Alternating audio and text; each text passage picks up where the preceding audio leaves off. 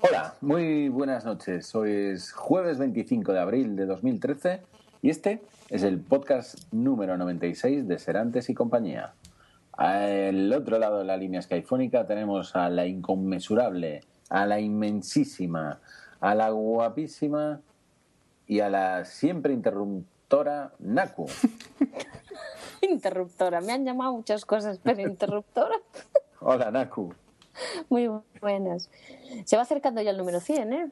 Mm, correcto, correcto. Estamos ahí en el 96, caminito del 100, con solo cuatro podcasts. Aproximadamente mes y medio, yo creo que nos los curramos.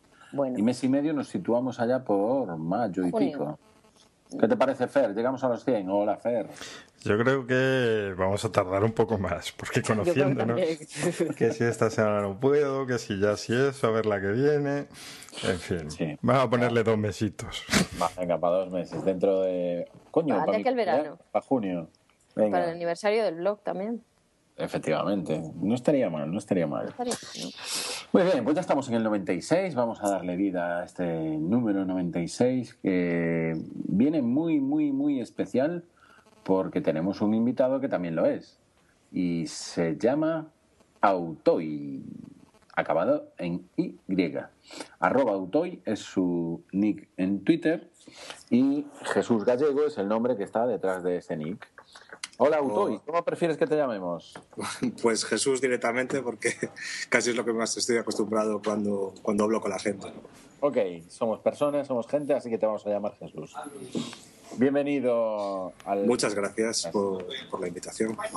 Al revés, es, un placer tenerte Es mi caballería, es mi caballería. tu caballería, madre mía. Parece que te tratemos aquí mal en este podcast. bueno, a veces me siento minoría, ya sabéis que no me siento que es verdad. Bueno, bueno, bueno. Pues nada, tenemos un gran invitado, eh, coruñés, afincado en Coruña. Y bueno, eh, yo lo conozco personalmente desde hace unos años, gracias a Twitter, además, yo creo que. Sí, sí. Eh, que fue como nos conocimos a través de Twitter y después resulta que trabajamos en el mismo complejo, en la misma ciudad, en Coruña. sí, eso, tiene narices. ya son casualidades, ¿no? Sí, nos conocemos todos en persona. Sí. Y, bueno, Autoy se viene por aquí, pues porque es un geek y ya sabéis que nuestro podcast es un podcast geek y nos gusta la gente que le gustan los cacharros, el silicio, ¿no? Y, ¿Cómo te defines? ¿Como geek? ¿O cómo, cómo te definirías en tecnología? Pues como, pues como todos, un poco también, apasionada de tecnología en general y de Apple en particular y, lo que caiga. Es un fanboy, es un fanboy, es un fanboy. Yo fanboy, ¿en qué sentido? qué, qué, entendés por fanboy? De Apple, de Apple, un forofo. Forofo, sí, pero bueno, hay muchos tipos de forofos, ¿no? Los que son, soy forofo ciego y fiel a mi bandera y, me gusta simplemente, o, va por lo mío o lo que sea. En tu caso, eh, ah, ¿te gusta Apple y te gusta un Android o ya no? Eh, no, aprecio cosas de, las dos plataformas. Una cosa no quita la otra, desde luego. Creo que hay bondades en las dos partes. No, y, creo que a mí personalmente se me ajusta mejor el tema de Apple por determinadas cosas, pero no, no lo veo como algo que no pueda apreciar bondades en otros sistemas. Ya, normal. Ese es el buen geek. Yo creo que eso es lo que nos, nos vale a todos, ¿no? Que, sabemos apreciar, llevamos muchos años manejando dispositivos y llega un momento en que, oye, sabes que todo tiene parte buena, todo tiene algún detalle que te gustaría que mejorase, yo no voy a decir malo, ¿no? Pero que mejorase y, y, eso, eso es positivo. Y lo que te gusta mucho es la música y la fotografía, ¿no? Si alguien sigue tu, tu sitio en Tumblr o, sigue tu Twitter, yo creo que destaca esos dos campos, ¿no? Sí, siempre me ha dado un poco por el tema más, más creativo, de, o llamarle como queráis, de, de, la tecnología, ¿no? que pues aplicado a diferentes artes, en mi caso pues más a la fotografía y a la música en concreto, que es a lo que más le doy. Pero, pero bueno, hay muchos campos creativos donde Apple pues presta un buen servicio. Presta un buen servicio. Buen eh, servicio. y tú, yo siempre veo que recomiendas así aplicaciones chulas, sobre todo en música, para utilizar en iPad, ¿no? El iPad para música yo creo que es una de las maravillas que, últimas que se han inventado. Sí, para música, para ilustración, dibujo y demás, pues es donde se le saca más provecho en el campo creativo. Mm. No sé, también quizá fotografía, hay gente que le pega también en ese aspecto. Eso también Aku sabe decir un poco sobre el tema.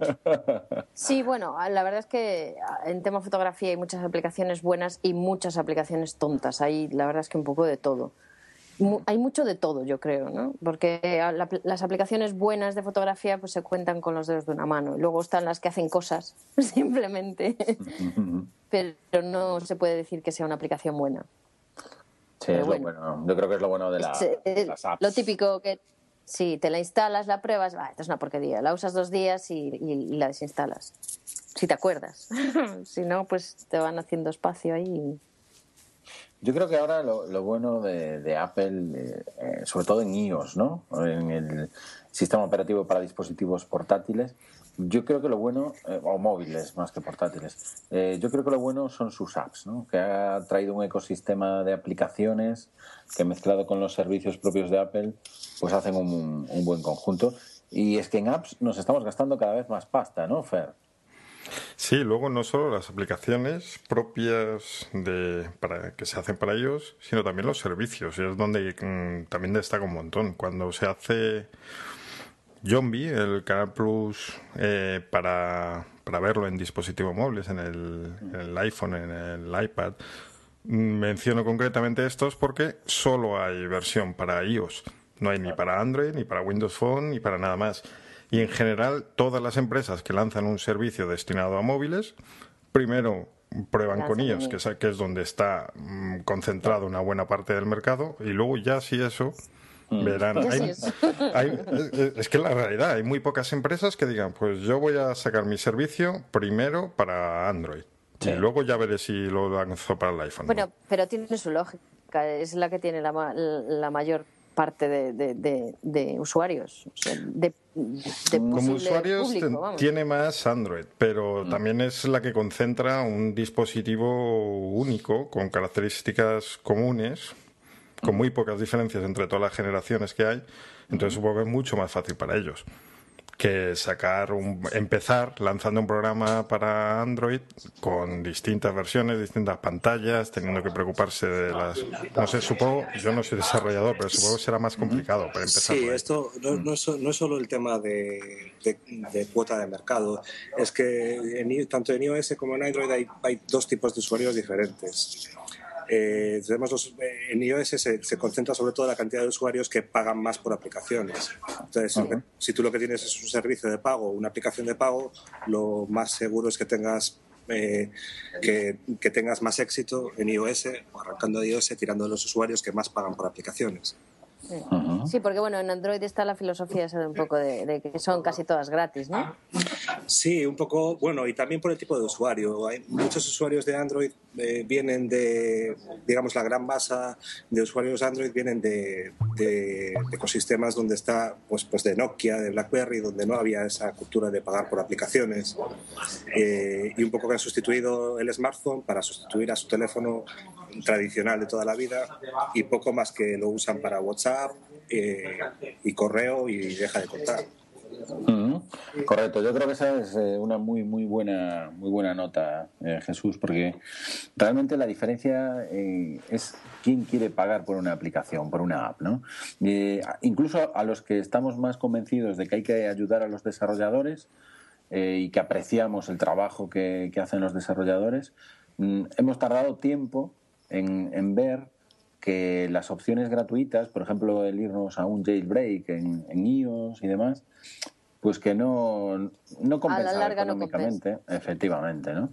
E, e, imagino gente pues que en absoluto está acostumbrada a pagar pues todo lo que le habrá costado. Sin embargo, alguien a quien no le ha costado pagar demasiado es a la gente que se ha apuntado a la Conferencia Mundial de Desarrolladores de Apple, ¿no? Eh, que tenemos prevista para, para la segunda semana del próximo junio y han pagado unas cifras interesantísimas, ¿no, Naku? por, acudir a, esa, a ese evento. de 1.599 dólares. Lo de todos los años. Lo de todos los años. Viene costando ya unos 1.500 dólares ya desde hace varios años.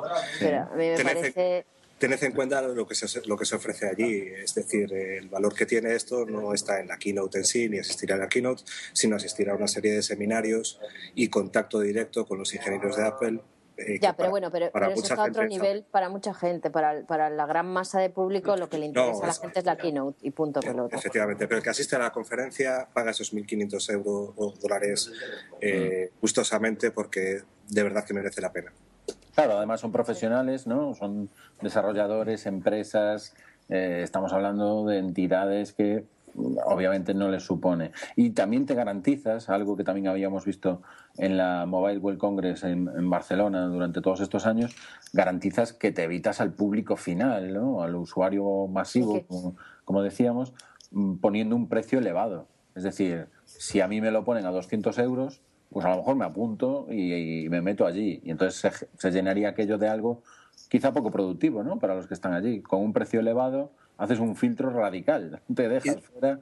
¿Sí? Y sin embargo no es un precio muy elevado para, un, para una empresa de software o para un desarrollador. Para lo que los, los congresos pues vienen a costar esto. Un buen congreso te cuesta en torno a los mil dólares fácilmente. Sí, sí, eso es, eso es habitual. Eh, lo bueno, que este año han batido récords, ¿no, Jesús? En, tiempo de venta. Eso parece 90 segundos, lo que, lo que estaban estimando por aquí que, que se había fue un visto y no visto. Y además, eh, curiosamente, nos han caído los servidores este año, ha aguantado todo bien y durante esos 90 segundos eso que se ha tardado en, vender toda la... Y digo yo, y digo yo, toda, toda esa peña que, que ha comprado las entradas... 5.000 eh, personas. 5.000 personas. ¿Toda esa peña sabía que se iban a abrir en ese momento o tenían a un fulano contratado pegado al ordenador? No, esto estaba avisado desde ayer. Ayer avisó Apple que a esta hora iban a abrir para que hubiera igualdad de oportunidades para todo el mundo. Empezó la gente a hacer el refresh, refresh, refresh en la página hasta que se agotó. Caray, pero eso ya te tiene que dar. Bueno, no, no sé cómo se comprará una entrada de este estilo, si lo harás con tu cuenta, con tu ID de Apple Sí, con tu, con apellido directamente. Claro, ah, vale, vale. Porque imagínate, ¿no? Como tengas que cubrir un formulario, ya te lleva más de, ese minuto y medio que han, que han tardado en vender. ¿Os acordáis de cuando Google sacó el Nexus 4 a la venta? La, primera vez. Ahí, ahí, estuve yo dándole al F5. ¿Cómo fue aquello, Fer? ¿90 segundos? Eso fue una locura. Eh, porque se cayó la pasarela de pago de, de, Google y ahí empezaron, o sea, fue una locura. Intentabas pagar, te volvía al principio, no iba, luego hubo gente que después de haberle dado errores le mandaron dos o tres, mucha gente que no le mandaron el teléfono a mí, tardaron un par de semanas en enviármelo, bueno, fue una locura. Un, despropósito, ¿no? Yo creo que detalles de ese estilo sí que son los que ensalzan a Apple, ¿no? Y los que nos tienen que hacer ver que es una empresa diferente de todas las demás, y eso es muy evidente. Y, a Google, una grande, es una empresa grande, pero a lo mejor no una gran empresa, pues le pasan esas cosas, ¿no? Le pasan esas cosas. A mí me gusta ver esa diferencia y, como digo siempre, tener la suerte de poder vivir esto, de poder vivir esas diferencias entre unas empresas y otras, ¿no?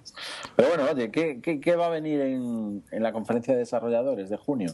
Pues se supone que Apple, eh, para muchos, pues está tardando ¿no? en, hacer un cambio en su sistema operativo, en incorporar novedades como se espera de ellos. Eh, probablemente muchos no tenemos ni idea de qué esperamos de ellos, pero sí que queremos abrir la boca de cuatro cuartas cuando presenten algo. Yo ya lo sé que tú eres visionario en eso y Naku más. Para nada, para nada soy visionario.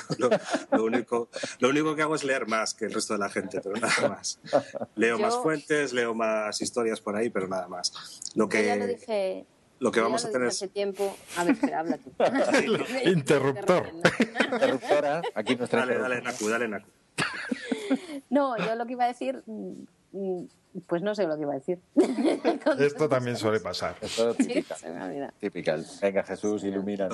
nada, lo que iba a comentar simplemente es que este, ya, bueno, lo avanzó también Tim Cook ayer, que va a estar centrado en, anuncios de tipo de, software, nada de hardware, olvidaros del hardware hasta otoño, y esto va a estar centrado en iOS y iOS X. Eso es, son los dos sistemas ah, renovados, ¿no? Ya me, acuerdo, me acuerdo, ya ah, sé lo que vale, vale. decir yo dije hace tiempo en, podcast, la verdad es que no sé hace cuánto tiempo, pero lo dije, que yo mi sensación era que se había encerrado, eh, encerrado para dedicarse al, al, tema de, de, hardware, no, de software, porque Jonathan Eve eh, lo, lo, pusieron al cargo del mismo. Yo creo que han estado trabajando y espero, espero que nos sorprendan con algunas cosas. Yo espero dos cosas. Espero eh, un par de cosas así que sean interesantes. Primero, que le den un buen meneo a iCloud. iCloud necesita eh, ampliar servicios, mejorar fiabilidad, un montón de cosas que, que, bueno, ha empezado poquito a poco, está todavía en pañales y yo creo que tiene mucho por donde mejorar. Bueno, pero hay que reconocer que se han, dormido, se han dormido en los laureles, por H o por B pero se han, se han, dormido en los laureles y tienen que, mm, ahora que están viendo que la competencia está yendo muy rápido, ellos tienen que, que, poner, que pisar el acelerador. Porque mm. iban años luz de, de todo el mundo y, y ahora ven están pillando, ¿sabes? Miran para atrás y los ven demasiado cerca. Y yo creo que o se han puesto, si no se ponen ahora las pilas, mal asunto. A ver, eh, yo en ese sentido es lo que le he hecho en cara a Apple, quizá, ¿no? lo que tú dices, el tener que mirar a los demás para ver cómo van. A mí me mm. encantaba mucho más Apple. Eh, bueno, ya sabéis que soy fanboy también de Apple y, llevo mi iPhone 5, mi iPad, o New iPad cuando era New, antes de que sacaran a los tres o cuatro meses el otro. Tengo mi iMac, mi MacBook Air, mi Apple, de, de todo, ¿no? Pero, sin embargo, me gustaba más Apple cuando joder, no tenía que mirar atrás, no, no, porque sabía que no venían, porque sabía que estaba muchos años por delante, ¿no?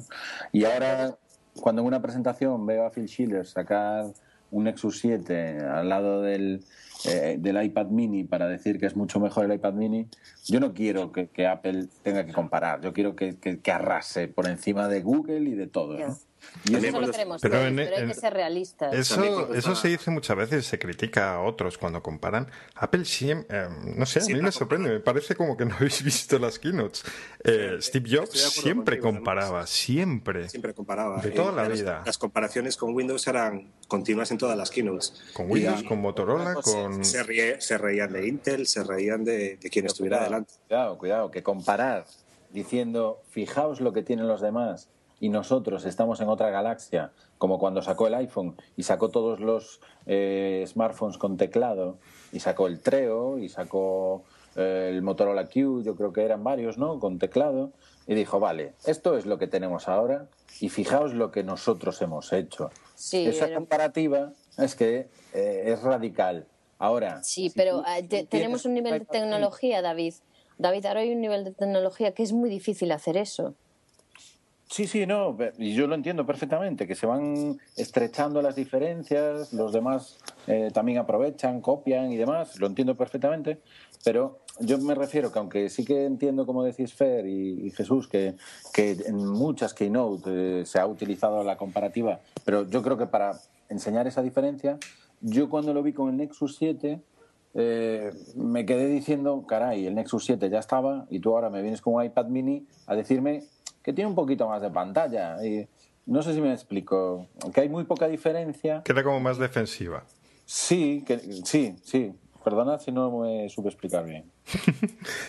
Sí, pero es que pero es que viene a ser lo mismo, o sea, e, el Nexus 7 está en la calle porque ellos sacaron el iPhone en su momento. Te quiero decir, eh, ahora mismo eh, ellos eh, Apple dio pie Apple dio pie a que esta tecnología creciera mucho y muy rápido y ahora pues están todos muy a la par.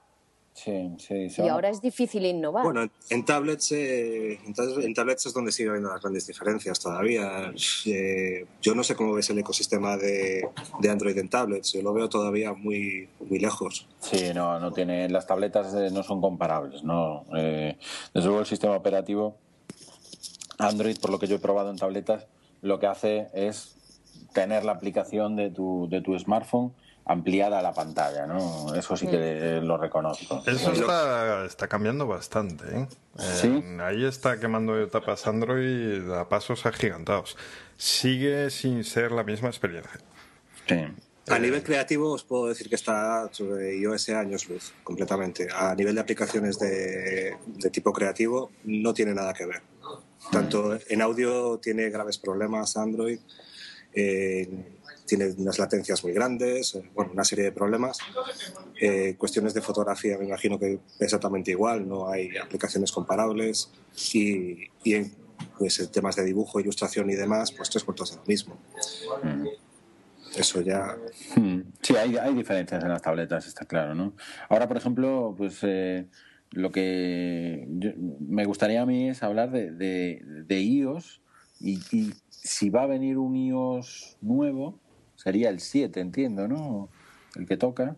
Si es un cambio radical, vamos, si no, pues. Yo creo que radical no va a ser radical. Mm. Pero, por ejemplo, en cuanto a imagen, van a acabar, van a unificar mucho más la imagen, sobre todo porque está de la mano de Jonathan Eve. Y Jonathan Eve es el que ha estado siempre ahí en cuanto a, a, imagen de aplicaciones y de, y de sistema operativo. Yo creo que vamos a notar mucho más que es todo más, más fluido, digamos. porque ahora, por ejemplo, con el Game Center, el Game Center era, era una es una chapuza, personalmente, eh, sobre todo visualmente. Bueno, aparte de que no funcione casi nunca, que esa es otra. Entonces yo creo que esas cosas... Sí, yo creo que esas cosas el Jonathan Eve, eh, eh, yo creo que se ha dedicado a ello, porque es, es, lo que es lo que toca, porque si no tocan eso, Tú dices un cambio de este tipo. Sí, puede ser. Eh, yo lo que mm. espero, espero que sea una iteración. Apple cómo trabaja, trabaja de forma iterativa, puliendo los detalles muchísimo, muy poco a poco, etcétera, etcétera. Eh, yo espero que sí se ahonde en temas de arquitectura, es decir, necesitamos un sistema en, el que las aplicaciones se puedan comunicar entre sí, como el que tienen eh, eh, Android y, Windows Phone, que sea sencillo pues, mover de datos de unas aplicaciones a otras y, ahí es donde hace falta un, cambio grande. Y, tienen que y tienen que escapar muchas cosas, como en iCloud, que solo puedes subir X cosas y no puedes guardar todo lo que quieres. Eso, eso está para mí personalmente muy capado. Tienen, hay, hay unos cuantos flecos en cuanto al sistema operativo que, que se notan a la hora de usar un, dispositivo u otro tanto capar como empezar por, los, por lo más básico. Es decir, empiezan por lo más sencillito y a partir de ahí van construyendo, construyendo y ampliando posibilidades. Ya, pero han usado malos materiales últimamente, que ese es el problema. No, el problema de Apple es que tiene que iterar más rápidamente. En cuestiones de servicios online, en cuestiones de, de iCloud, yo creo que es que necesitan hacer más, más iteraciones. No llega a conocer una al año en la web de Conference y, quedarse ahí. Eh, es decir, tienen que mensualmente ampliar eh, capacidades y ampliar todo lo que puedan lo que es servicios en la nube. Es donde lo veo más claro. Sí. Interesante. ¿Y, qué vemos en cuanto a los X? ¿Qué, mucho cambio? Porque ahí sí que los X, bueno, yo lo utilizo en el MacBook Air y en el iMac y hace tiempo que no veo nada que, que, impresione, ¿no? Incluso, fijaos, hace poco... Es que te paras a pensarlo y, mm. ¿qué, qué, es lo que podría ser? ¿Sabes? Porque es un sistema que funciona. ¿Tuviste el Pathfinder? Vamos a meter un poco de chicha, hombre. OS X está abandonado porque Apple se dedica solamente a los telefonitos últimamente. no, bueno, a ver. Qué cabronazo. Y, y, lo digo en broma, pero sabéis que es verdad. No, es cierto que están centrados en los teléfonos, que es donde les da más pasta. Y es cierto que han abandonado un poco el sistema, el sistema, el OS X, y ya no a nivel software, a nivel hardware, porque los, los, los iMacs y los Macs a nivel profesional están abandonados desde hace tiempo. Yo no sé si van a tocar eso, si no lo van a tocar. Yo me refiero a cosas sencillas. Eh. Yo hace poco me compré, gracias a la recomendación de Fer, el, el bundle este del, de Mac ¿no? Que venían siete o nueve aplicaciones por, por una miseria, por 10 dólares, yo creo que eran. El nanobundle este. Sí. El nanobundle es, ¿no? El, nanobundle. Sí, este último que sacaron estos días, ¿no? Que todavía no sé si está activo, creo que sí. Como nueve pavos, una cosa así. Claro, es que es tiradísimo de precio y flipas, ¿no? Me cogí el Pathfinder, que es un sustituto para el explorador de eh, carpetas, digamos, de, de OS X. No lo había probado nunca, fijaos, siempre me conformé con el, con el Finder y con apañarme con él. Y es que incluye cosas tan, tan, tan básicas, tan sencillas, que digo, joder, pues no sé por qué no lo había probado antes, ¿no? Entonces yo creo que, que Apple en su OS X eh, o en MacOS cuando, cuando tocaba había incluido poco a, poco cosas como los widgets, ¿no? Cuando, cuando tocó, que se los había comprado a una empresa que era quien los hacía realmente, y ahora veo que lleva un tiempo que no incorpora cosas así que sean útiles para los usuarios, ¿no? No sé cómo lo ves tú, Jesús. Eh, pues yo veo que tres cuartos de lo mismo. Necesito un sistema muy parecido al que tenemos en iOS, en el que yo me compro un Mac nuevo y pueda tirar todo de la nube y restaurar absolutamente todo, por ejemplo. Yo creo que de ese tipo de tecnología se podría beneficiar mucho OS X. Que en, gran parte ya funciona bastante así. Es decir, tú te compras un Mac, metes tu contraseña de iCloud, ahí va para abajo todo y, tienes un sistema funcionando más o menos. Pero sí pediría más integración en ese sentido, más integración en la nube y más el poder intercambiar de forma fácil archivos con iOS, por ejemplo, mm. cosas de ese mm. estilo. A eso es a lo que me refería yo de, con descapar. ¿Qué te parece iTunes? Eh, algunos ya están cansados por ahí. Yo tampoco, no lo uso ya realmente iTunes, no, no lo uso directamente, eh, gracias a la sincronización, por ejemplo, de los backups ¿no? de, eh, con iCloud directamente. Y para el resto, pues tampoco lo, necesito, en un caso muy puntual. Pero hay gente que, que odia iTunes ¿no? como interfaz, que no le gusta. ¿Qué opinas por ahí? Yo, a mí, la verdad es que yo ya me pierdo. Jesús, pero... No, no, que tú, misma, tú misma. No, yo personalmente yo ya me pierdo. A mí me han sacado mi columnita de la izquierda y ya me pierdo. ah, qué bueno. Pues yo me he acostumbrado bastante bien a iTunes, el, a iTunes 11, la verdad es que me he acostumbrado bastante bien y es, es mi biblioteca. utilizo iTunes Match, que es el servicio de canciones en la nube. Sí para muy, muy, muy cómodo, añadir simplemente canciones y... Yo lo que, creo eh, es que el iTunes es, es para un tipo de personas muy específico. ¿Sabes? que es para la gente que para la gente que, que realmente eh, funciona mucho con la música y tal. Si no, yo antes yo, yo el iTunes... ¿Eh? Las películas y series están, van todas para iTunes. Sí, bueno, al principio sí, pero ahora no, ahora tienes otras opciones. Bueno, si las quieres meter en el iPad, sí, pero eh, mismo en el iPad tienes otras opciones. Tienes el Air Video Server que, puedes tener películas también. ahora puedes sincronizar otra serie de documentos que no te hace falta. Bueno, pero sí, pero necesitas el iTunes para hacerlo, es verdad. Ah, pero bueno evidentemente si tienes un Apple TV, pues es lo que te encaja bien. Eh, metes películas para iTunes, metes series y todo en el Apple Pues yo tengo el Apple TV, no lo, no lo uso para nada. Yo lo que hago es, tengo metido el, ¿cómo se llama? El coso ese. El... Firecore, este. El Firecore, sí, una cosa. Ah, sí, bueno, si, si, quieres usarlo de esa manera también puedes, pero no es necesario para nada. Ya, pero lo bueno que tiene es que ah, estamos en un punto que ya no es necesario el iTunes para todo, y eso yo creo que ha sido un gran triunfo. Sí, bueno. porque antes era o, tienes iTunes o, no te, vale para nada. Claro, Yo creo que el problema de iTunes, por lo que mucha gente lo odia, es porque es un monstruo, es como un sistema operativo en sí hace demasiadas cosas. y cuando tú simplemente quieres coger una, eh, una carpeta donde tienes un disco y reproducirlo, tener que abrir ese monstruo que hace tantas cosas y que necesita tanta memoria solo para reproducir unas cancioncitas, eh, yo creo que la manía de mucha gente de iTunes viene, viene por ahí. Mm, sí, yo creo definitivamente la, tienda de aplicaciones debería estar separada de iTunes e integrada con la aplicación, con la aplicación de, tienda de Mac o, algo de ese estilo. incluso la sincronización y todo eso. Yo no sé qué pinta en un reproductor de música. Eh, la sincronización con el iPhone y todo. O sea, yo creo que eh, todo lo de sincronización debería ser un programa y tu reproductor de música otro, y que luego el de sincronización bebiese de las distintas bibliotecas. Igual que coge las de iPhoto, por ejemplo, tú las fotos las tienes en un programa que se llama iPhoto.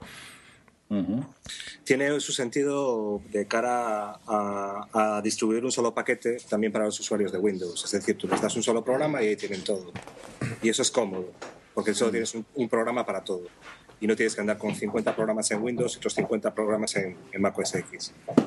Distribuyes un solo paquete y listo. Hmm. En cuanto a lo que hablabais de mm, lo que hablábamos de que se, han quedado un poco un poco estancados, además de que yo creo que están muy centrados en el tema móviles, eh, luego también influye que Apple ya no es la que era en cuanto a cuota de mercado y está empezando a tener el problema que tiene Microsoft. A otra escala, pero Naku decía, me han quitado mi barrita de la izquierda y ya no, ya estoy perdida. Pues hay muchos usuarios eh, que se pierden muchísimo más y que no les puedes cambiar prácticamente nada. hemos visto estos días que mm. se habla de que eh, Windows hizo un cambio, le echó un par de huevos, dicho así, hizo un cambio muy importante en la interfaz y quitó el botón de, de inicio, empezaba por defecto en la la parte, digamos, del sistema para, para tabletas, más táctil. Y los usuarios eh, se le han echado encima y ahora pues tienen que agachar las orejas y volver a poner eh, por defecto entras en el modo escritorio, en el de toda la vida, otra vez el botón de inicio parece ser que va a volver.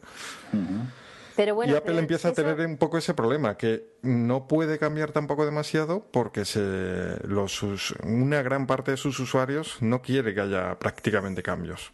Pero es que vamos a ver, pero, es, que tiene que, haber esos cambios. pero es que esos son cambios lógicos. Dado la tecnología que tenemos en las manos, los cacharritos, es que hay cosas que tienen que cambiar, no pueden quedar así para toda la vida y los usuarios se tienen que adaptar. Ya, pero mira. Eh, si no, nos pasaremos toda la vida en, en, el año 2013. Pero la gente no le gustan los cambios. Ya, pero Hace, mira, de Office 2000 3 eh, fue en 2003 cambió la interfaz. Hay mucha gente que se sigue negando a, cambiar la versión de Office y no por comprarla porque todo el mundo la tiene pirata. O sea que le da igual bajársela de 2013, 12, 11 o lo que sea. Em, sino porque le cambiaron los menús y entonces dice, no, no, no, yo quiero el viejo. ¿Será que la gente de Windows era más, más cabezota? No, no sé. No, pero, pero mira, eso mismo lo estamos viendo en Mac. Eh, sí, sí, termino ya. En, en el escritorio está años luz, aunque Apple está empezando a tener ese problemilla, mientras que en móviles Apple es Microsoft. O sea, la, quien tiene mucha cuota de mercado es Apple y ahí sí que tiene un montonazo de usuarios que no quieren ni ver un cambio ni en pintura. Ya, de Por favor, entra. iba, a, comentar que el usuario de Mac es, infinitamente más aventurero que, el usuario de Windows. Porque es más joven. A mi modo de ver. No, no solo porque es más joven. No, porque está, más, acostumbrado a los cambios tecnológicos, mucho más acostumbrado. Por eso, porque son gente más joven. Los usuarios de Windows son nuestros padres y nuestros tíos y algunos abuelos. En parte puede ser algo de eso también. Os, eh, no, no, os habéis quedado en los usuarios de Apple de hace 10 años, ¿eh?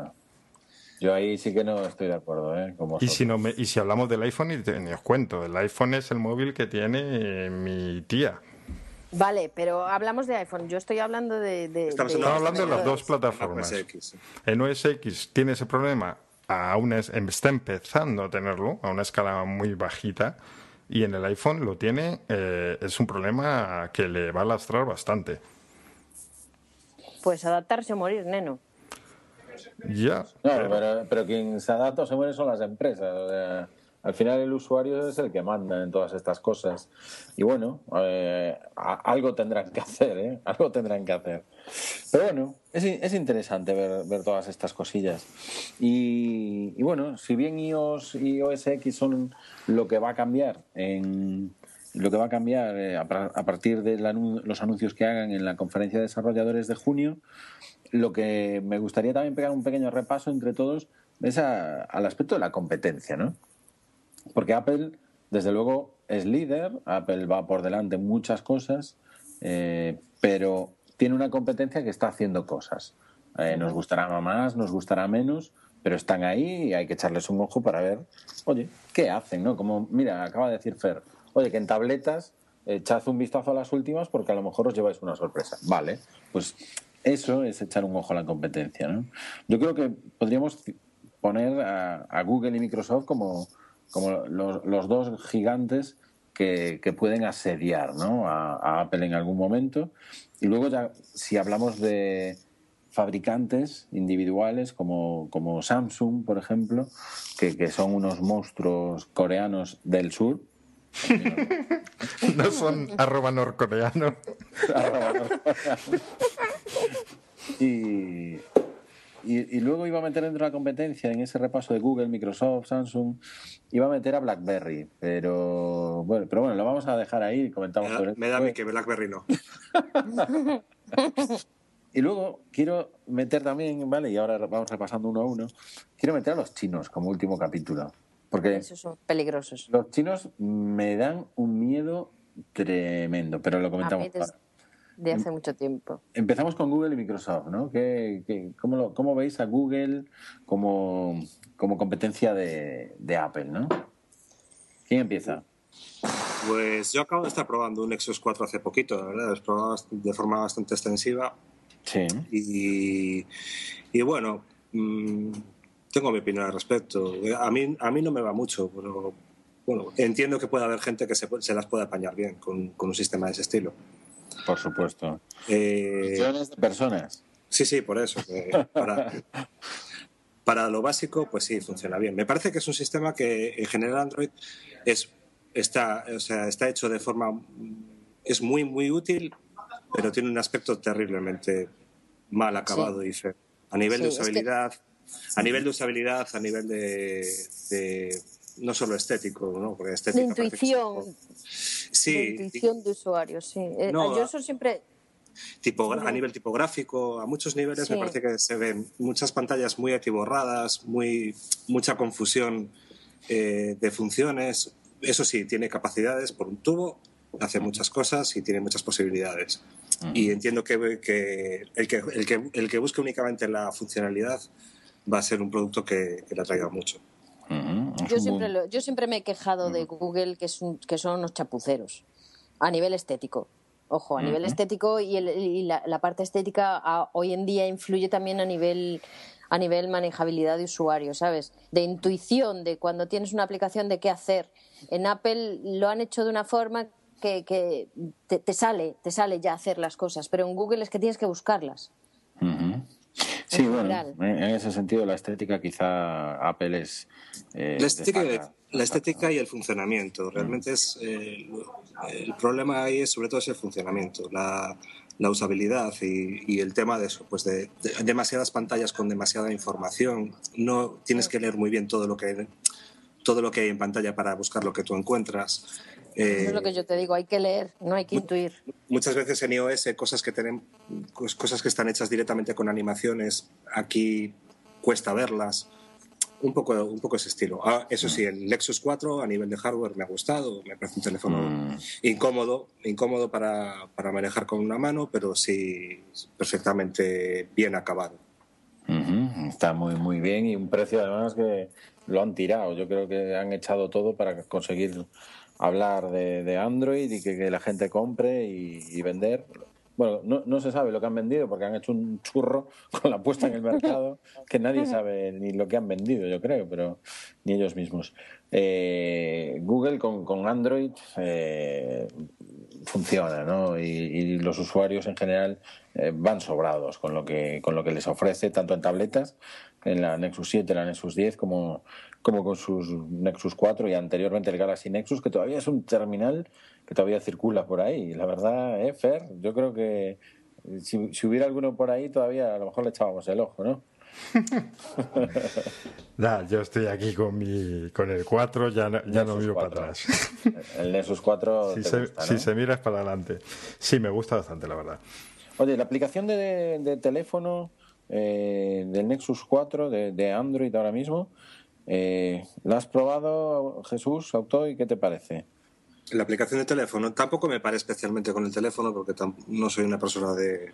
Uh -huh. de ¿a, ¿a, qué te refieres exactamente? ¿Qué eso que, que no, que quería, quería decir que me gusta cómo, cómo gestiona los contactos y hacer llamadas y lo que puedes hacer con los contactos integrado en la aplicación teléfono. Uh -huh. y, y en ese sentido creo que es algo que Apple sí que también debe de echar un vistazo a la aplicación teléfono. Simplemente, eh, yo últimamente cada vez que pruebo un terminal, lo, lo primero que hago es ir a, al teléfono. Tanto en Windows Phone últimamente como... Claro, es lo que menos miro quizá de un terminal. Efectivamente, es... eh, no, y en general, eh, no, no es que sea algo particular tuyo, sino que en general la gente, la, la aplicación teléfono es una aplicación más que en ocasiones está ahí olvidada. Sí, y, y, son teléfonos, y son teléfonos, pero yo creo sí, que lo, lo, lo, que menos hacemos últimamente es hablar. Sí, en eso tengo una anécdota. Sí. Una, amiga me, me, pidió consejo para comprar un teléfono, se, se compró uno, y de ahí a dos semanas, una cosa así, me dice, Oye, por cierto, hice una llamada el otro día con el teléfono, se escucha cojonudo. Y yo, como el otro día, hace dos semanas. Ah, no, es que yo no llamo. Ya nos llamo. Eh, eh, es que es curioso que, el, tema teléfono, o sea, el tema hablar por teléfono ha quedado totalmente secundario en un aparato que es un teléfono, que se venden mm. como teléfonos. es que cada vez hablamos menos, yo creo, el mail, el WhatsApp, el iMessage, el, incluso yo tengo una aplicación que uso mucho que es el, que graba que graba cachitos de audio, es el walkie talkie o algo así. Y en vez de hablar por teléfono muchas veces, pues mandas un walkie-talkie, te contestan, lo oyes cuando quieras, ¿sabes? No, no tienes que estar pendiente de, hablar con esa persona en, directo, O sea, hasta ese punto hemos dejado de hablar. Hiperconectado. Sí, precisamente por eso ahora ya eh, son, mini tabletillas, más que teléfonos. Sí, sí, ahora son tablets, ¿no? Es el el término, el término de moda es phablet, ¿no? Con, phablet, que viene de los dos términos anglosajones, eh, phone, y tablet. Phone tablets, y lo juntan en phablet.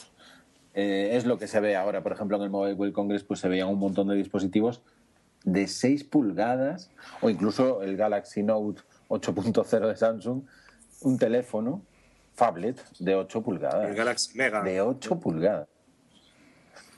Y efectivamente, y, el Galaxy Mega. los ZTE y el Memo y demás. Entonces, todas estas. Cuando nos reíamos hace dos años, cuando nos reíamos hace dos años, ¿te imaginas con, con, el, con el iPad, el zapatófono poniendo en la oreja? Y es que hemos llegado ahí. hemos llegado ahí, hemos llegado.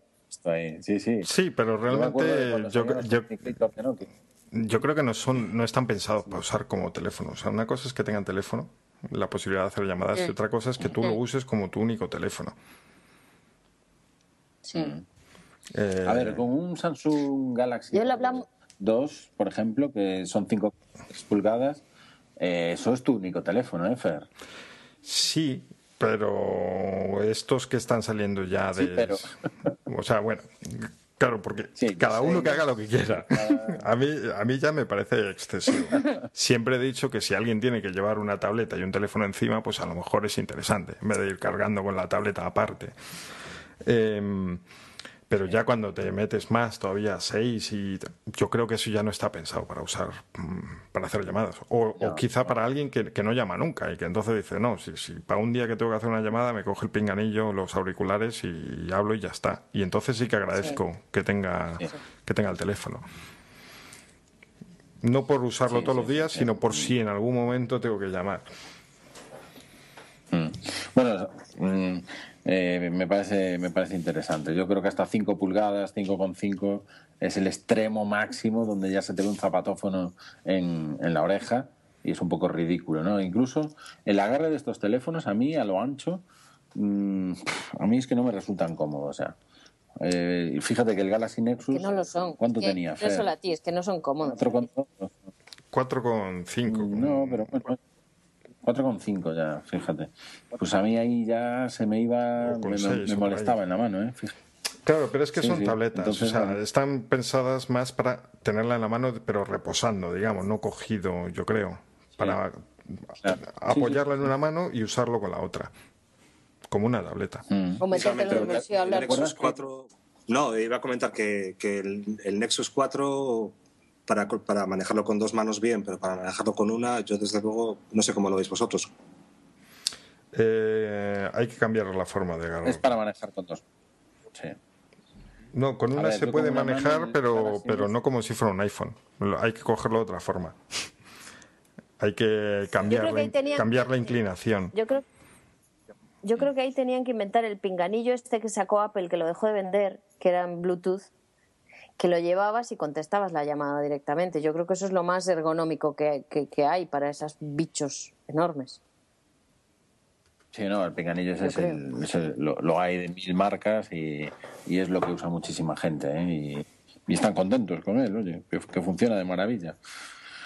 Muy bien, eh, los phablets, ese parece que es el futuro y, y, a ver lo que viene. A Microsoft, pasamos a Microsoft, ¿cómo lo veis?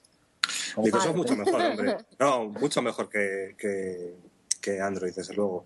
Un ecosistema mucho más cohesivo, mucho, mucho más eh, unificado el hardware con el software.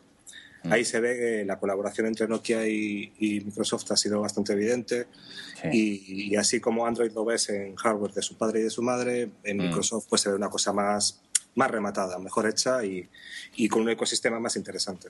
Puede que el futuro sea que todos los Windows Phone sean Nokia, ¿no? Porque la verdad parece que se necesitaban mutuamente. Sí, lo que pasa es que a Nokia no le va muy allá tampoco. No, tampoco le va, ¿no? Pero, joder, han sacado dispositivos de la serie Lumia, la serie 9, que son brutales, ¿no? Tú, Fer, estuviste con un 920, si no me equivoco, un 9. Con un 9. De todas formas, eh, estoy muy en desacuerdo con lo que comenta usted, Jesús. venga, venga, pues oye, venga, eh, Google... Eh, lo que comentáis se correspondía con la Google de hace tiempo, pero Google, que ahora está siendo muy criticada por eso, lo que está haciendo es convertirse en una especie de Apple a su manera y creando una, creando una plataforma propia muy, muy interesante para quien quiera usar sus servicios. Porque precisamente el problema de Google era que era un poco, quería estar en todas partes y tenía muchas cosas, ahora está cerrando, unificando, eh, no solo en interfaces, sino en servicios, está teniendo, empezando a tener todo mucho sentido y ojito, porque tienen un sistema en la nube a medio plazo que, es sin duda o sea, la mejor opción, pero con a eones del resto. Hablando solo de un sistema operativo pensado para usar en la nube. Sí, Fer, pero lo, que comentas tú eh, en cuanto a Google tendría que, acabar echando de alguna manera a esas personalizaciones que hacen los fabricantes de hardware. Eh, cortándolas de alguna manera. Es que yo veo, yo veo un futuro de Google sacando sus teléfonos y diciendo, mira, el resto si queréis hacer androides, hacedlos, mm. pero, pero esto va a ser mm. Nexus, igual que había mil servicios de Google que luego se usan con clientes de terceros y tal, y ahora están llevando todo a sus propios programas, sus propios servicios, todo muy unificado. El hardware yo creo que va a terminar siendo así también. Sí, eso que comenta Jesús, eh, yo es algo que comento desde hace unos meses también con intensidad, ¿no? Y es que Google va a hacer sus productos con su Android y eh, otros eh, fabricantes tipo Samsung van a hacer sus terminales con su Android. Si os dais cuenta, dejan de hablar de Android ya cuando presentan el Galaxy S4 los de Samsung. No dicen Android nada más que en una mención así de medio lado, sino que hablan de todas las cosas que ellos le añaden a Android para que no parezca el Android de Google, sino el Android que tienen como sistema operativo abierto en el que pueden meter todo lo que quieran y hacer las mejoras que quieran. Yo veo mogollón de sistemas operativos de fabricantes. Es decir, Samsung tendrá el suyo, LG tendrá el suyo, HTC tendrá el suyo, con sus mejoras en su cámara y con sus aplicaciones específicas. Y al final, a lo mejor, sí que, sí que tenemos un Android y Google con un Android muy potente, ¿no? Eso le vendría bien, ¿eh? Porque desde luego las aberraciones que se, que se ven en, en cuanto a pantallas, a interfaces, eh, que al final eh, estropean un poco, ¿no? Android, eso ojalá se, se acabe aclarando. A lo mejor necesita madurez, ¿no? esa parte de Android.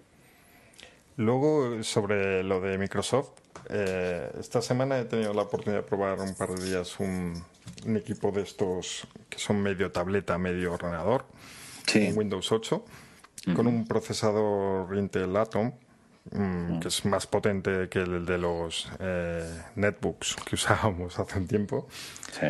Eh, me ha parecido interesantísimo. Eh, creo que la apuesta de Microsoft ahí es muy interesante. Es, no voy a copiar a Apple, eh, no voy a sacar un Windows pensado para tabletas, sino que yo voy a ir a por el que necesita un ordenador, pero también quiere llevar una tableta y no quiere llevar las dos cosas. Eh, Punto de originalidad para Microsoft eh, por esa parte lo, que lo que quizás, y para hacer un poco el contrapunto, le falta a Microsoft eh, ese ecosistema. Para hacer frente a Apple no solo hace falta ser bueno en hardware, en software, sino también en, servicios y en ecosistema. Y el ecosistema es donde tiene las de perder ahora mismo Microsoft. Es que se está reinventando, digamos, y en Windows 8 y en este tipo de equipos se le nota muchísimo. Eh, se nota mucho las grandes diferencias entre la interfaz táctil, que está muy bien, y, la antigua. eh, y hay muchos problemas, como por ejemplo, este equipo que probé tiene 64 gigas de capacidad. Y tú dices, bueno, pues tengo todo en la nube y tal, muy bien. Pero es que Windows está pensado para que tus archivos estén localmente. Eh, y ahí es donde llega el problema. Por ejemplo, o sea, todo lo, si tú guardas tus archivos para usar en otros programas en Dropbox eh, o te los descargas, los programas de Windows no son capaces de trabajar con un archivo alojado en la nube, porque está pensado para que todo esté en local. Entonces ahí viene, digamos que está en una fase donde no sabe para dónde ir y tiene tiene que seguir avanzando. O sea, le queda mucho camino por delante, pero yo creo que la apuesta es interesante, no ahora, sino a medio plazo. Fer, en, cuanto a, en cuanto a ecosistema me refería más a aplicaciones de terceros, aplicaciones hechas para entornos táctiles. sí, ahí, ahí, está, está muy verde. Está... Lo que pasa es que lo, que lo poco que he visto a mí me ha gustado. O sea, yo veo que el camino, o sea, la promesa es interesante. La realidad actual mm, está verdísimo. Ok. Interesante, pero de todos modos lo seguimos situando como competencia de Apple, ¿no? ¿Contamos con él o lo descartamos absolutamente? Mm, yo creo que más competencia de Google que de Apple. Ahora mismo. Aunque, bueno, Google tiene otros problemas por su parte. Eh, eh, eh, si Google tiene muy bien, muy bien colocado el ecosistema y tiene bastante buen software, tiene buenos servicios, pero si Google quiere fabricar su propio hardware, ahí es donde tiene el problema y es donde se ha visto en, el despliegue del Nexus 4. ¿no? Tiene, no tiene la potencia logística de Apple ni la de Samsung. No es capaz de llegar a los millones de usuarios que podría llegar. Y ahí es donde necesita mejorar Google. Lo hará, lo hará, estoy seguro. Y, hablando de Samsung, Samsung últimamente, pues parece que cada dispositivo que saca se quiere convertir en un nuevo Apple, ¿no? Como desde el Galaxy S2 eh, fue cuando yo he visto como una especie de cambio. Sacó el S3 como, fijaos, por fin tenemos un dispositivo que es absolutamente rompedor, que incorpora unas características potentes, que tiene una pinta buenísima, que da gusto tenerlo en la mano cosa que con el Galaxy S o con el Galaxy S2, pues bueno, estaban ahí, ahí, pero tenía muchas carencias. El Galaxy S3 parece que vino a hacer un punto de inflexión, ¿no? En positivo hacia, hacia adelante. Y ahora con el Galaxy S4 pues la presentación que han hecho parecía, no, sé qué parecía. Una, cosa, una cosa bastante ridícula y bastante, de bastante mal gusto, la verdad. Bueno, es una eh, cosa para americanos. Hay que, yo creo que hasta, hasta, los americanos se les caían las bragas de vergüenza, ¿verdad? O sea, fue una cosa, fue una cosa terrorífica. Pero bueno, al margen de eso, eh, Samsung, yo me esperaba más del de Galaxy S4. Yo pensaba que iban a mejorar en calidad de fabricación y yo creo que, no sé, eh, los tiros han ido un poco por donde Galaxy 3 también. Hmm. Eh, bastante plástico, eh, plástico imitando metal, carcasas de traseras de plástico bastante fino. Hmm. A mí no me acaba de, no sé, no lo veo a la altura del hardware de la competencia. Desde luego no a la altura de HTC y hmm. desde luego no a la altura de Apple. Claro, HTC con el One ha, roto moldes, ¿no? Por fin hay un Android que es el mejor acabado de la galaxia, y desde luego yo lo he tenido en la mano y no envidia absolutamente en nada al iPhone, de verdad, ¿eh? Con mi iPhone 5 en una mano y el HTC One en otra, porque el sistema operativo todavía me tira mucho iOS. Pero si no me iba con HTC One ahora mismo, ¿eh? Tremendo. Sí, desde luego. Lo que pasa que es eso, que al final es el hardware lo tiene un fabricante, mm. el software bueno lo tiene Google. o sea, está todo muy, muy desperdigado en diferentes fabricantes y, y se acaba difuminando todo un poco. Claro. le falta cohesión. La cohesión que sí que tiene Microsoft en su entorno, sí, es mm. la que le falta a Android. Mm. Y, el, y el Galaxy S4, bueno, pues será un superventas y, y viene a marcar lo que, lo que empezó Apple con el iPhone 5, ¿no? Un precio rodando los 700 euros por un terminal de telefonía móvil que hace llamadas y que es un smartphone inteligente y con innovación por detrás. Pero esos 700 euros que empezó con el iPhone 5 pues los están siguiendo todos los demás, ¿no? El HTC One, el, Galaxy S4, yo creo que eh, salvo algún chino, ¿no? Como, como los de ZTE o los Huawei, que se van a los 450 euros, el, resto se están situando en esa gama de 700. ¿Qué os parece estos terminales de 700 euros? ¿Os parece lógico, normal o, o caro, Naku? Hombre, es caro, para un usuario normal es caro, pero yo creo que es lo lógico. Ahí ha tirado, tiró uno por lo alto y los demás dijeron, pues yo no me voy a quedar atrás, no voy a ganar menos. Y creo que ahí han, se han callado como putas todos. Y... es una buena expresión. Sí, y, y han dicho, bueno, pues yo también.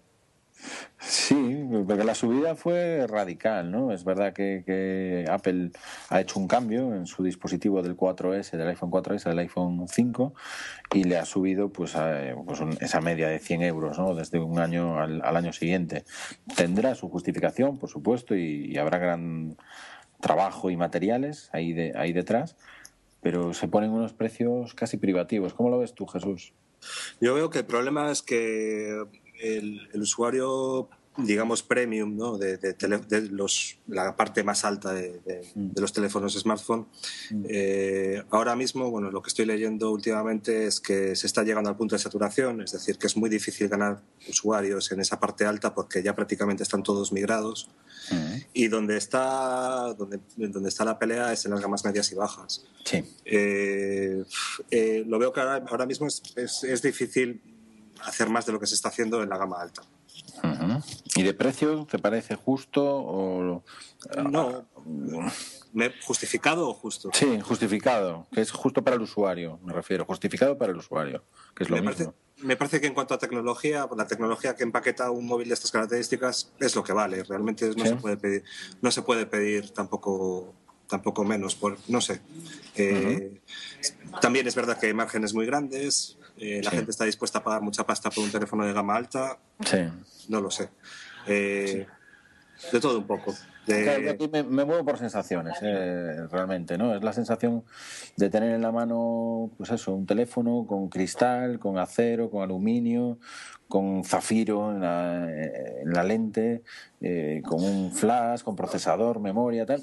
y, me parece, me da la sensación de que la suma de los elementos no sé, me parece excesivo, ¿no? Lo acabas pagando, ¿no? Porque estás metido en el círculo, adoras eh, estos terminales y lo. Pero es que de eso, de eso es de lo que se aprovechan, de que, de que aunque te parezca excesivo lo vas a pagar. Sí, sí, sí, sí. ¿no? Y en ese juego han entrado todos igual, porque es pasta. Es que han venido todos a seguirlos y se siguen vendiendo, es que es lo que. Por eso digo, ¿no? ¿Tú cómo lo ves, Fer? Hombre, hay una diferencia importante y es que el S4 dentro de dos meses valdrá 500 y pico euros y dentro de tres, cuatro meses después pues estará rondando los 400 y algo. Mientras que el iPhone se mantendrá más o menos. Bien es cierto que yo creo que de tapadillo, sin decirlo, Apple ha facilitado mucho las promociones a través de portales tipo ShopShop, eh, Let's Bonus y similares, que antes veías una así al final de todo, de la vida del producto, digamos. Y este año hemos visto un montonazo de ellas. Y esto, o sea, esto ha salido de algún lado. ¿Cómo funciona eso? ¿Cómo funciona para, para los profanos? Pues son portales que ponen durante un tiempo limitado pues el iPhone a 120 euros menos. Y tenemos un, número limitado y cuando se acaben, eh, pues ya está. O ¿El iPhone 5 o los 4S, la gama anterior? El iPhone 5. Pero luego tú ves en los foros que lo ha comprado hasta el más tonto. O sea, que realmente hay muchísimas unidades en venta. Eh, yo creo que esto está facilitado por Apple, que ha tenido, ha visto cómo se paraban las ventas después de un arranque espectacular. Mm. Y yo estoy convencido, pero porque soy así de mal pensado, pero vamos, he visto un cambio muy grande entre otros años y este año en el número de, ofertas de este tipo que he visto. Sí, bueno, puede tener mucho que ver que, la gente tiene menos poder adquisitivo, al menos en Europa, y, la crisis pues está azotando un montón de, de, países de la zona euro y a lo mejor, mm, aunque no es la gran cuota de mercado de Apple, pues ha notado esa, esa minoración en ventas, ¿no? Y, habrá buscado canales, por supuesto, para hacer continua su, su, su, ingreso de caja, ¿no? Pues donde, donde, ha subido muchísimo Apple ha sido en Estados Unidos y en China. Claro. Este trimestre es donde ha pegado el pepinazo con, con Verizon en Estados Unidos y abriéndose a otras, otras operadoras más pequeñas, aparte de AT&T. Hmm. Y, y, en, y en China, sobre todo, es donde ha habido los mayores aumentos. Y ha compensado un poco la la pérdida de poder adquisitivo en, Europa. Yo creo que lo que también está no, no un poco más es eh, que ya no puede tirar tanto tiempo eh, aguantar, aparte de la crisis, em, un año con el mismo terminal. Quiero decir, al principio venden muchísimos porque hay mucha gente esperando a que saquen el nuevo para comprárselo. Mm. Eh, pero ya cuando pasan los meses, pues la gente dice, quiero cambiar el teléfono, pero cogerme ahora un iPhone a estas alturas, cuando hay un S4, un HTC One, un lo que sea, como que hay más alternativas planteables, mientras que antes no pasaba eso. Antes no había. Antes veías alrededor y decías, no, sí, sí, este está bien, pero yo quiero un iPhone. Y al final lo comprabas aunque llevase los meses que llevas en el mercado y aunque fuese a salir el 6 dentro de poco. Sí, sí. Sí, es verdad, ¿eh? A mí eso, eso, me, eso me pasa. Es decir, ahora mismo empiezo a ver otras opciones y hasta ahora jamás me había planteado otras opciones, ¿no? Pero, pero bueno, eso es bueno para, para todos. Es decir, ojalá que Apple note que, que, hay usuarios que se van. O sea, porque, porque eso yo espero que les anime a querer recuperarlos. Sin embargo, las cifras no dicen eso, David. Las cifras dicen que se, usuarios de, iOS se pierden muy poquitos. La fidelización es muy grande. Eh, las ganancias que tiene Android vienen más de las partes bajas del mercado, la gente que venía de Nokia y la gente que venía de BlackBerry. Eh, Apple, pérdida de clientes más bien poquita. Pues, pues yo... Yo no lo creo. Yo, por lo que vivo eh, personalmente y por lo que hablo con la, con la gente, no, esto está, eh, esto está medido. Eso os dejo un link si queréis. Eh, en los comentarios está, está perfectamente medido. Es, eh, la, la, fidelización es, es, muy, muy alta. Yo no sé, yo, yo hablo de una muestra pequeña, no hablo de un estudio que se pueda haber hecho a gran escala. Yo creo, creo que lo comenté ya en el podcast. cuando fui a la presentación de BlackBerry me llamó muchísima atención que casi nadie tenía un iPhone. Mientras que antes, en otros eventos de este tipo donde se juntan cacharreros, lo raro era ver a alguien que no tenía un iPhone. Sí, a mí me pasó igual en el Mobile Welcome ver iPhone era, era rarísimo. Lo que pasa que en la escala global de las cosas, en la escala mm. global de los usuarios, esa, esa proporción que comentáis es, es, muy pequeña. Claro, no, depende del entorno donde te muevas. Claro, yo, yo creo que Fer y yo ahora mismo estamos hablando de lo que vemos con nuestros ojos alrededor. Eh, los grandes estudios, pues ven China, ven Estados Unidos, que nosotros no lo vemos. Tú a lo mejor te vas por Manhattan y no ves un Android porque te escupe en, si te ven con, algo que no sea un iPhone en Estados Unidos. Eso es así, ¿no? O sea, es el Android es para los rastreros y para, los que no pueden conseguir un, iPhone, ¿no? Y en China, pues el estatus en Rusia, pues lo, lo que hace es que tengas el teléfono mejor, que es un Apple americano. Esa es la, esa es la cuestión. Y yo creo que en esos estudios va todo, va todo eso y ahí Apple, pues por supuesto que arrasa y, y tira para arriba. Pero en el entorno geek, yo me refiero, ¿no? En, lo que tengo alrededor y demás, varios compañeros han cambiado ya y... Pero porque siempre son muy cambiantes, esos entornos cambian de terminales cada tres, cuatro meses, es, mm. es, muy atípico. Sí, sí, sí, sí, no, pero, pero bueno, al final es lo que te digo, que cosas que antes no, no te planteabas, pues ahora pues empiezas a ver opciones, empiezas a mirar eh, si realmente Android pues ha dado un paso importante, eh, cómo funciona el Google Drive de verdad, ¿no? que hasta ahora no era utilizable y ahora mismo hasta, hasta en iOS el Google Drive te, te deja hacer muchas cosas muy, muy interesantes. ¿no? Entonces, bueno, pues esas cuestiones yo creo que, que poco a poco eh, primero calan en una esfera geek como, como es la nuestra, ¿no? que tú lo dices, pues tenemos una frecuencia de cambio mucho más habitual, entendemos que tenemos que buscarle más a los dispositivos, exprimirlos, sacarles jugo, cuando algo ya está usado nos parece que es viejo y simplemente es que lo sabemos usar mejor y buscamos algo nuevo y eso va a calar en los, en los usuarios, ¿eh? estoy seguro. Sin embargo, yo, yo creo que el entorno geek es mucho menos influente de lo que la gente de lo que los geeks piensan me parece a mí. Yo creo que es más grande lo que se llamaba antes el entorno geek, que dice, va, eso sois cuatro gatos, somos cuatro gatos. Eh, la gente que entra en foros, que quiere estar informada, que creo que es cada vez más grande. Que ya no son cuatro, cuatro gatos precisamente. Solo hay que ver el lanzamiento del Nexus, el tipo de gente que había pendiente de, del hmm. ordenador ese día que yo jamás me habría imaginado que se iban a enterar siquiera de que había un teléfono que se llamaba Nexus y que se vendía ese día. O sea, me quedé sorprendísimo. pero es que cada vez todo, en globalmente, somos más tecnológicos, porque es hacia donde tiramos. Claro, por eso mismo, por eso mismo digo que ya no es de. No, es que estos son cuatro geeks que están ahí en su nube, encerrados, y no sé, y el resto del mundo vive al margen. No creo que sea tanto así. Ok, bueno, son percepciones, está claro que eso es buenísimo, el, tenerlas distintas y, diferentes puntos de vista. Y, me gustaría cerrar el, podcast, llevamos una hora aproximadamente de, de, grabación. Ha sido, yo creo que espectacular porque hemos pegado un buen repaso con Apple como el núcleo central y, con el punto de vista de alguien que nos hace ver pues cosas de otra forma como es como es Jesús no que, bueno que como él bien dice pues eh, busca eh, mucha información en muchos sitios y la mastica y la elabora para emitir su criterio. Y yo creo que eso es lo que todos nos deberíamos de acostumbrar. ¿no? Estamos acostumbrados en ocasiones a tener discusiones eh, mirando hacia dónde sopla el viento, en función de dónde sopla, pues discutimos más o discutimos menos, y yo creo que lo bueno es tener un fundamento y una base. Pero antes de acabar, sí que me gustaba eh, que me dijerais qué pensáis de los chinos, de lo que están haciendo los chinos en tecnología móvil, en smartphones en concreto. Eh, empresas como Huawei o ZTE son los dos grandes que hace unos años simplemente se dedicaban a hacer réplicas de dispositivos eh, como las BlackBerry, como los Nokia, como los Samsung iniciales, eh, imitaban un poquito a los iPhone, eh, siempre con Android en su interior, y en tres años aproximadamente han pasado a tener dispositivos a los que les echas un vistazo diciendo que qué interesantes son, ¿no? David, ¿cuántas veces he dicho yo, ojo con los chinos que cuando dejen de copiar y empiecen a hacer cosas ellos, nos vamos a cargar?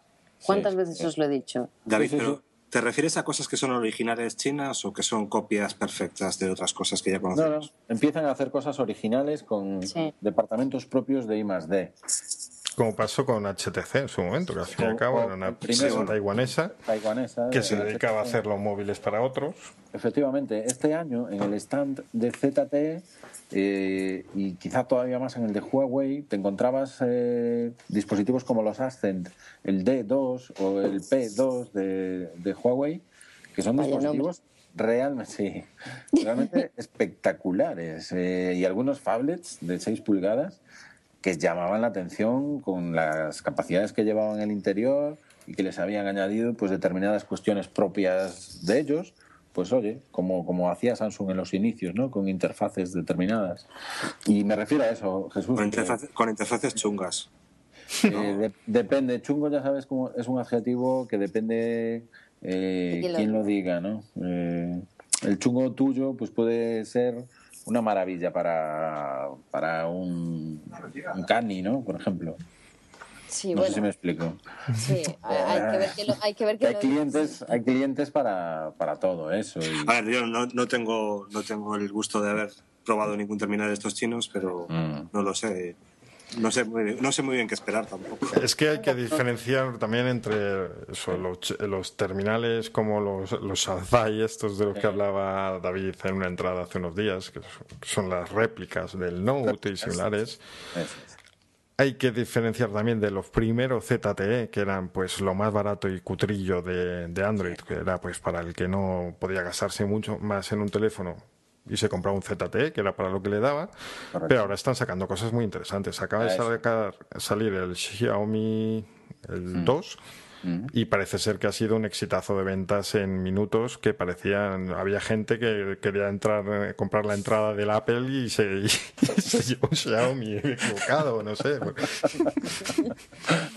oye os imagináis que los chinos dicen dejamos de producir para los demás y desaparece lo de Made in China y, aparece lo de Made in Brasil cuando se quitan unos se, ponen otros. Sí, efectivamente. Mercados emergentes y, potencias van a ir van a ir surgiendo, ¿no?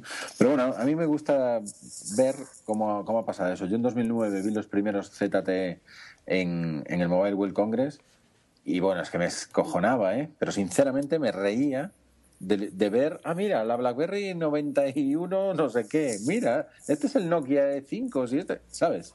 O el que tocase de aquella. Y sin embargo, este año yo he parado en, esos dos stands tanto tiempo como el de Samsung. Porque lo que veías allí, pues si pusiera Samsung, pues podría ser un Samsung. ¿vale? Me, refiero a eso, me refiero a eso, ¿no? El, el, cambio que van dando y que avanzan muy, muy rápido y saben hacerlo. Es que saben hacerlo. Es lo que, lo, están haciendo para otros. ¿Cómo no lo van a saber hacer?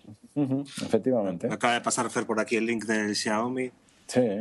Y no, no, no, pinta mal. Desde luego, desde hardware está. Las fotos de, promocionales parecen buenas. No, se ve, no se ve nada a nivel de software. Me gustaría ver la, interfaz de estos, de estos cacharros. Son terminales de con mucho plástico, pero sí, pero ojalá Samsung o sea, yo le veo bastante más bonitos y más interesantes que un Samsung, por ejemplo, que un Galaxy.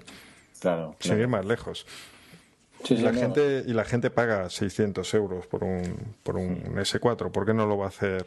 Va a comprar mucho más contenta un Xiaomi que no le falta ni procesador, ni sistema operativo, ni nada, porque tiene además, una interfaz bastante chula, el MIUI. Y que además, eh, a nivel a nivel eh, hardware, ellos son los propios proveedores, con lo cual pueden bajar los precios y mm. pueden asustar mucho a, los grandes en cuanto a eso. Pues el Xiaomi se vende por 200 y pico, 300 euros, si no claro, me Claro, es que, es que ahí pueden hacerles pupita.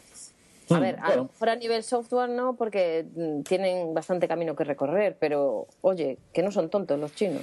Pues ojo, que yo ahora no sé, pero hace mucho tiempo probé la interfaz que utilizan estos terminales, que se, se llama MIUI. Eh, muy chula y con detalles muy interesantes, que se le ve ya que están empezando a aprender a hacer también trabajo de interfaz. Eso es, eh, hacer sus cosas. A ver, yo en este sentido quería comentarlo para finalizar por algo curioso.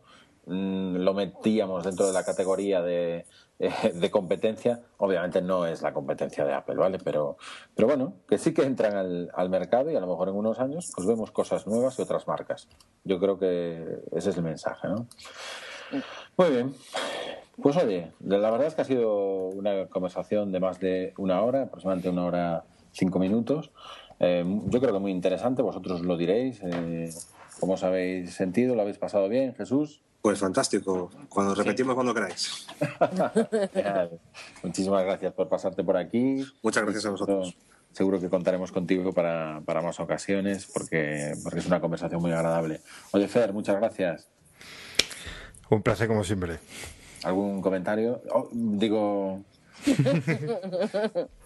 no, los comentarios los tiene que hacer otros. Voy a, decir una, cosa que me vas a regañar porque parece que saco tema. Simplemente lo dejo ahí. El logotipo de la conferencia de Apple a mí me recuerda a un, un reloj en distintos colores.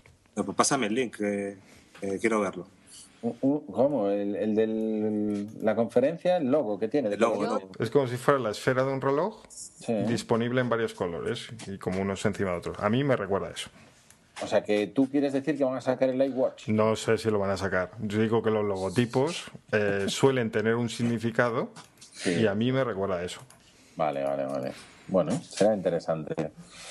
Muy bien, Naku, por favor, despide el podcast. Tengo que decir que a mí no me gusta el logo ese que han puesto para No me gusta. Ha sido la, última del Scott antes de irse. tu santísimo y sacrosanto Johnny.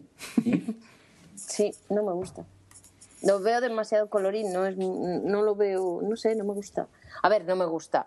Sí, me gusta, pero no, no me parece Apple. Lo cual puede ser bueno también. Un cambio nunca está de más. Bueno, puede ser bueno, lo veremos. Tendremos que esperar. A ver, yo, yo, creo que históricamente los logos de la conferencia de desarrolladores nunca, nunca han querido decir absolutamente nada. son simplemente logos y nada más. Nunca les he visto significados ocultos ni nada de ese estilo, pero bueno, todo se andará. Bueno, pues vamos a esperar a que vuelva David, que se ha caído, para que diga adiós. no vuelve, ¿no? Está en ello, está en ello. Está, en ello. Bueno. Pues ahora que no está, aprovecho. No, que No, que ya está. no se ha ido. Ha vuelto, se ha ido. Sí, que no nos vamos, que no nos vamos, que si nos vamos, sí que nos vamos. Estás aquí. Pues oye, nada, con ese... que no te gustaba el logo, ¿no? Fue lo único. No, no, a ver, no me encanta. No es que no me guste, no me encanta. Y tiene números romanos, ¿no? Eso antes era así. No lo recuerdo en otras, ¿no? No tengo idea. Pero lleva números romanos, no sé si querrá decir algo. Seguro No, yo creo que le ha quedado, les ha quedado bonito porque era como el reflejo, pues hacía juego, digamos. Pero. Bueno, y despedimos aquí el podcast 96 de Serantes y compañía con Jesús Auto. Y muchísimas gracias a todos. Hasta luego. Adiós. Adiós.